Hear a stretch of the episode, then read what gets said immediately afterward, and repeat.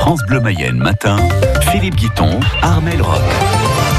3-4 gouttes cette nuit, Philippe, sur Laval. Ça ne va pas changer grand-chose au grand beau temps installé sur la Mayenne. C'est officiel, le temps sera à nouveau bien ensoleillé dès ce matin avec des températures euh, maximales qui devraient atteindre les 29 à 32 degrés.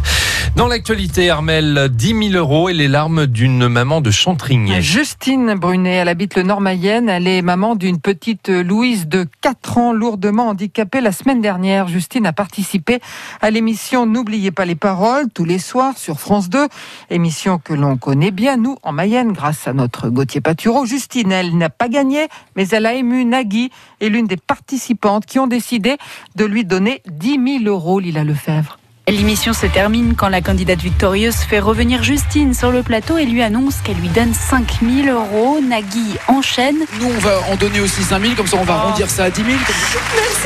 Justine fond alors en larmes. Bah oui, parce que euh, on s'y attend pas. On dit bon bah j'ai perdu, je vais rentrer chez moi, ma journée est finie quoi. Enfin j'ai profité de mon moment et on s'attend pas à, à revivre euh, une émotion comme ça. Et puis là j'ai fini par des larmes de joie quoi, parce que euh, tellement étonnée et tellement touchée du geste qui a été fait. 10 000 euros pour aménager la maison pour sa fille Louise, 4 ans, atteinte d'une arthrogrypose, une maladie qui paralyse certains membres de la fillette. Donc elle n'utilise pas du tout ses bras, elle fait tout avec ses jambes dans la vie euh, de tous les jours. La solution, c'est donc d'installer un système de domotique pour tout automatiser dans la maison. On utilise un assistant vocal, comme on en trouve dans le commerce classique, qui ensuite s'adapte sur ce système domotique. Et donc ensuite, il suffit de demander à l'assistant vocal euh, d'ouvrir euh, la porte ou la fenêtre. Ce projet, la famille l'avait lancé. Justine espérait gagner le jeu pour pouvoir le payer.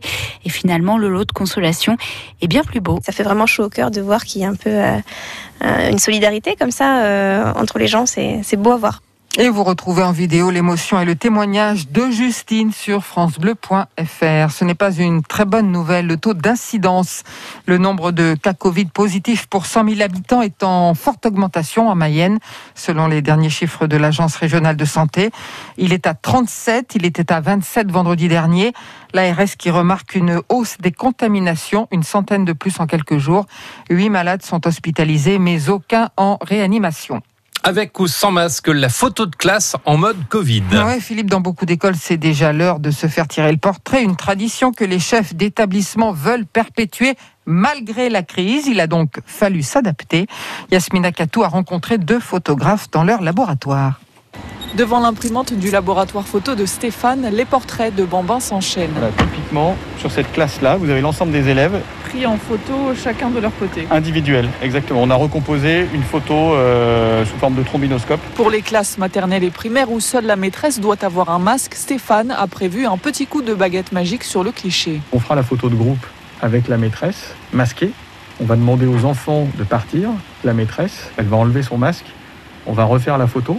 Ça, on va recomposer en fait une photo de groupe et on va être obligé d'ajouter dessus que ceci est un photomontage pour euh, que les parents comprennent bien que les adultes avaient bien un masque et que c'est nous qui avons fait un photomontage euh, ensuite. En maternelle, donc, du montage pour faire disparaître le masque de la maîtresse dans les collèges et lycées des trombinoscopes.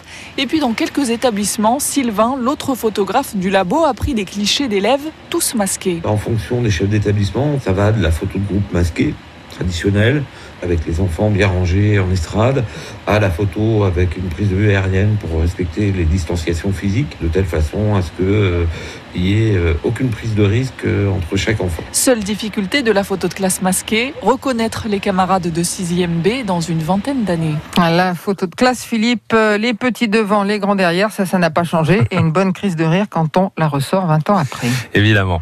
Gros plan maintenant, Armel, sur un métier qui a montré tout son intérêt pendant la période du confinement. Les aides à domicile ont joué un rôle majeur pour permettre la continuité des soins et maintenir le lien social avec les plus vulnérables en Mayenne. Près de 1000 salariés travaillent au sein des 48 associations locales de l'ADMR qui cherchent à recruter mais qui a bien du mal en cause des conditions de travail trop difficiles. Selon Nathalie Savenot, elle aide à domicile à Évron et secrétaire du syndicat ADMR Mayenne. Nous, cet été, on avait besoin de recruter puisqu'il y a les vacances. Donc, euh, on nous disait, vous inquiétez pas, comme il y a beaucoup d'étudiants qui n'ont pas pu trouver de travail, euh, on aura des personnes. Ben, c'est pas vrai. On en a eu quelques-unes. Sauf que la plupart ont démissionné au bout de huit jours, de trois jours, parce que voilà, c'est compliqué. Ça touche des choses bien particulières au niveau de la maladie, des soins. Évidemment, si vous n'avez pas eu les formations, c'est compliqué. Quoi. Vous avez 10 maisons à faire dans votre journée, c'est 10 personnes différentes. Donc il faut savoir s'adapter très vite. Il faut savoir qu'à domicile, nous, on est seuls.